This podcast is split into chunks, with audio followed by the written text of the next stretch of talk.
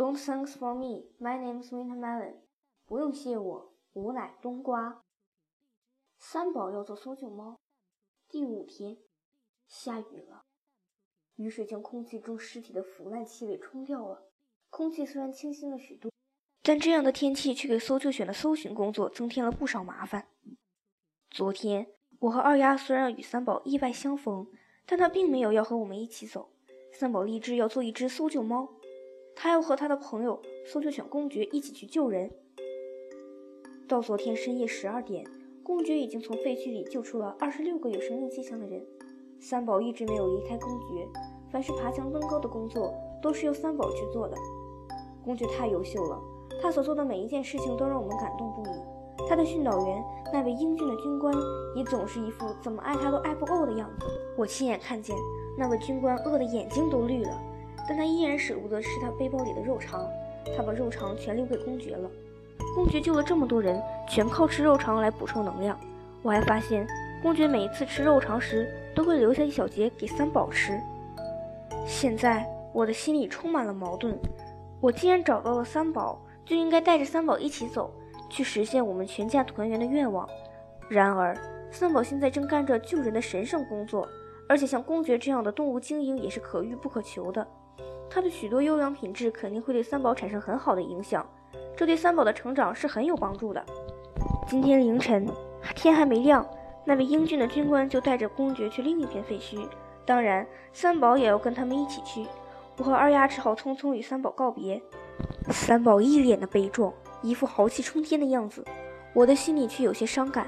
三宝毕竟还小，这一别，不知何时何地才能再相见。三宝走了，我和二丫准备等天亮再上路。等着等着，我便打起瞌睡来。昨夜我一直陪着三宝和公爵工作，今天凌晨他们又走得那么早，所以我几乎一夜未眠。睡梦中。我仿佛听见我的耳边有轻轻的呼唤声：“小猫老弟，醒一醒！”难道是老老鼠？只有老老鼠才叫我小猫老弟。可是他不是回翠湖公园了吗？怎么会出现在这里？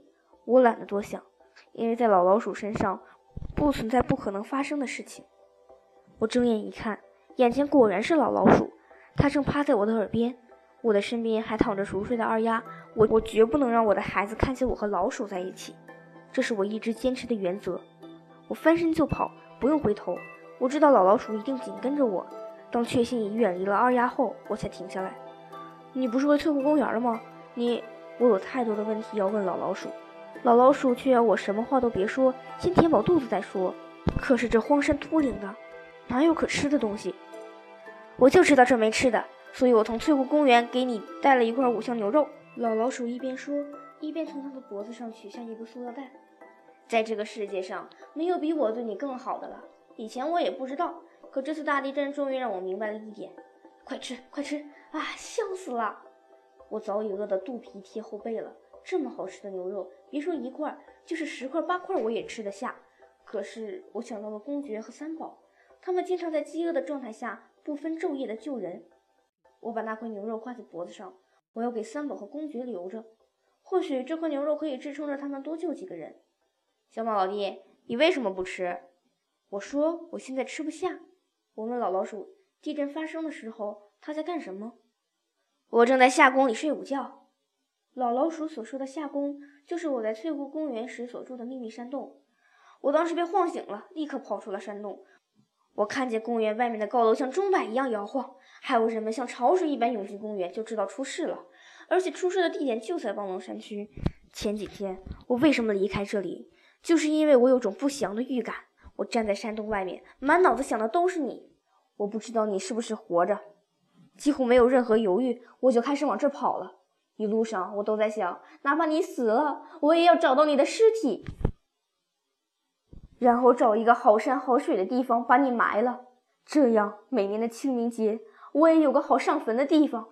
唉。危难之时，我才知道心中最牵挂的是什么。我相信老老鼠对我的一片真情。我还知道，其实他心中最牵挂的是三宝。我告诉老老鼠，他来晚了一步。我刚送走了三宝。你为什么要送走三宝？我告诉老老鼠，三宝现在做了搜救猫，他和一名叫公爵的搜救犬在一起，不分昼夜的救人。我早就知道三宝会做一只搜救猫。老老鼠做出一副先知先觉的样子，因为我太了解搜救犬了。好鼻子、好奇心和好耐力是成为搜救犬的三个必备条件，而这三个条件三宝都具备。而且三宝还有做搜救犬所不具备的爬墙、爬树的能力。咱们等着瞧吧，总有一天，三宝会成为一只出类拔萃的猫。三宝还小，现在说什么出类拔萃还为时过早。